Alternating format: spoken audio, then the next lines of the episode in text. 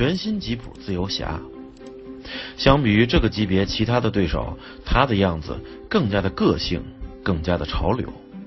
前脸自然是吉普经典的七竖条格栅，搭配圆形大灯，整个车身方方正正，从远处看简直就像是一个放大的玩具车。也难怪这样的造型，在路上它的回头率还是相当高的。那么它的这套动力总成系统呢，和我们之前熟悉的这个菲亚特的呃飞翔啊，应该是一样的。1.4T 发动机搭配七速双离合变速箱啊，110千瓦，230牛米，属于 1.4T 当中的这个高功率版本啊。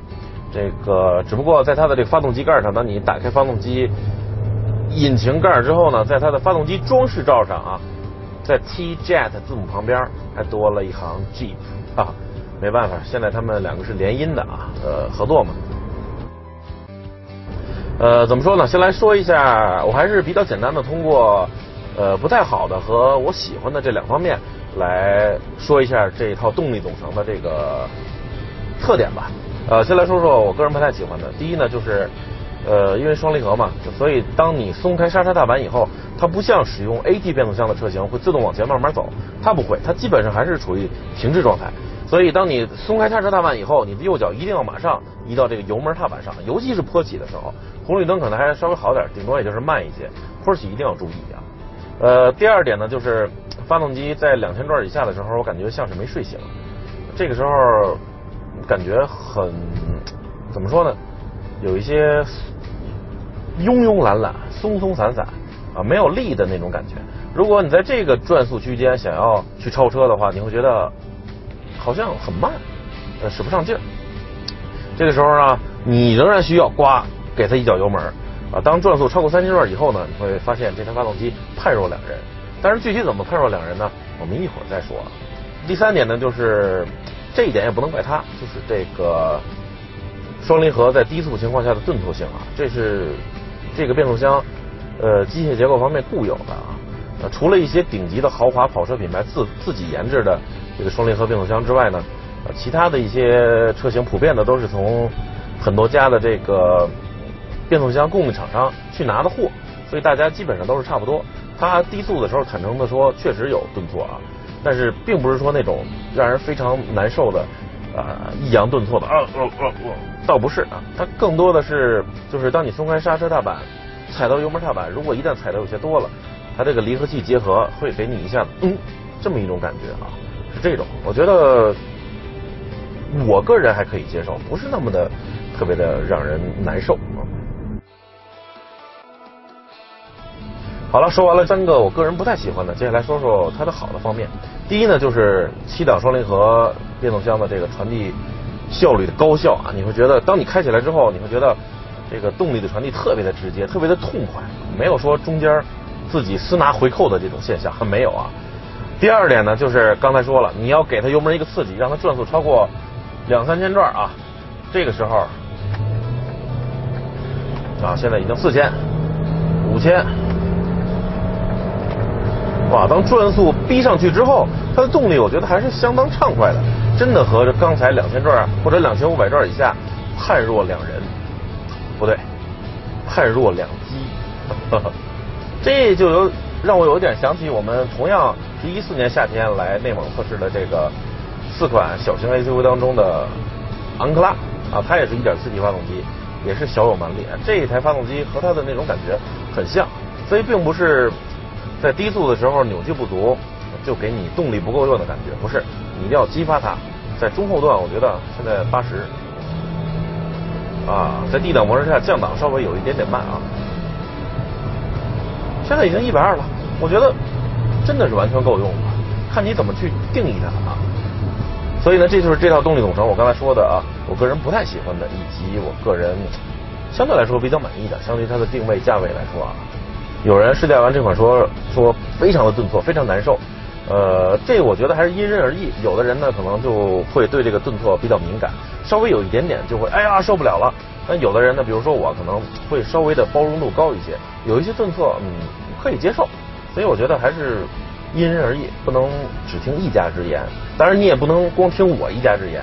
所以更重要的，如果你对这款车感兴趣，还是到店里亲自去试驾一下，相信会给你非常明确的答案。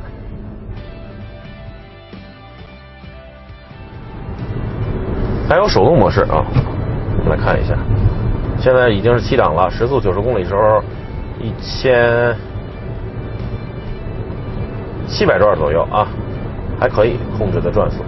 我们测试的综合百公里油耗为七点五个，跟它这个行车电脑的非常接近，它的行车电脑显示七点四啊，所以我觉得还是可以了。可能因为我们最近开的这个路况还是比较畅通的有关，所以。呃，这个数字啊，所以如果在城市里开，经常堵的话，那么可能会上到八九也差不多啊。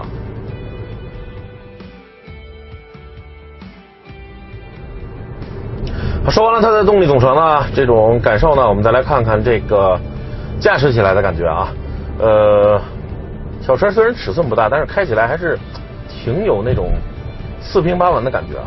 我觉得基本上路面都能压得住啊。还是不会说，因为它小就轻飘飘的，或者说在那跳来跳去的，倒也不是啊。我觉得小车虽然尺寸小，但是开起来会有一种大将风度。就是悬挂在公路上，我觉得稍微还是显得有点敏感，有一点硬。这种大车在沥青路上压出来的那种微微的皱褶，它感觉的非常的清晰。但是是让你感觉清晰，但并不会车子会轻微的飘来飘去，或者说跳来跳去。小车还是挺有气场的。另外，行驶起来你可以明显感觉到它的风噪还是挺明显的。今天并没有风，呃，但是呢，因为它的外观设计，你说萌也好，你说个性也好，你说可爱也好，并不是那么符合空气动力学的，所以你会明显感觉到在它车身周围有那么一点点有一些湍流的声音啊，围绕着围绕着它。所以你要接受它的外观，就要。接受它的外观带来的这一点点副产品，路噪我觉得还是可以的。原厂匹配的是马牌轮胎，其实就是大陆轮胎，德国大陆牌，我觉得路噪还是可以的。同样漂亮的呢，我觉得是这个自由侠的内饰啊，我觉得这个。确实还是挺漂亮的。那么自由侠它的这个主打的吸引的消费群体呢是年轻的消费者。它的内饰呢分为三个主题啊，三个主题都有三个不同的风格，分别是滑沙啊、滑沙子、跳伞以及夜骑啊、夜间骑行。那我们拿到这辆车的主题呢是跳伞啊，跳伞，我跳伞，呃，降落伞。但是我觉得这个跳伞的颜色，它整体走的是清新明快的这种感觉啊。这块是棕色的，然后呢，下面是白色的，再往后呢，中控台这一块还有这个座椅的边缘，都是采用非常鲜艳的这种橘红色来进行搭配，所以整个车厢啊，你一进来会觉得非常的明快，有一股清新的感觉，就好像自己坐在这里，仿佛都年轻了几岁的感觉，就是就是这样，我觉得啊，你看空调出风口这块也是橘黄色，还有音箱的这个边上啊，看起来还是挺好看的。当然你要说用料。啊，这块还是比较偏硬，有那么一点点柔软度的这个树脂。再往下白的这块呢，就是硬塑料了。再往下呢，做工也确实有一点瑕疵，没有对齐等等的。所以做工、选材、用料啊，确实还值得商榷。但是整体的搭配、颜色的这个选用，我还是挺喜欢的，清新明快、年轻潮流啊。再来看看空间啊，虽然它是定位于小型 SUV，但是这辆车空间，我觉得就至少前排来说。对于我的块头是完全没有问题的，后排我们一会儿再看啊。座椅很柔软，视野很很开阔，很敞亮。我觉得尤其是小型的 SUV，横向来说空间宽敞是难能可贵的啊。那这辆车的横向，我觉得就让我相当满意。呃，我觉得比我之前试驾的昂克拉真的在横向空间方面要宽敞一点点啊。虽然尺寸上可能宽敞一些，但是坐起来的感觉我觉得要宽敞宽敞不少。再来看看储物空间啊。呃，这个就要提出批评了。你看车门上的这块很小，也就能放一个小的水瓶。这块呢，一个储物槽还算可以，后面两个杯架，然后中间一个窄小的储物盒，不算太多啊。我们试驾的这辆自由侠呢，是这个两驱当中的顶配版本啊，也就是智能版，它的官方指导价是超过了十七万。来看看这辆车都给我们带来什么配置呢？啊，不光要看这个内饰是颜色多么鲜艳、多么明快啊，还有空间等等等。我们来看看配置啊。前排两个车窗的一键升降，但是呢，它这个一键升降中间的这个阻力点，也就是呃，降多少摁多少，以及摁一下全降下去，中间的这个阻力点不太好掌握，不太好拿捏啊。这是自动大灯啊，没有自动雨刷。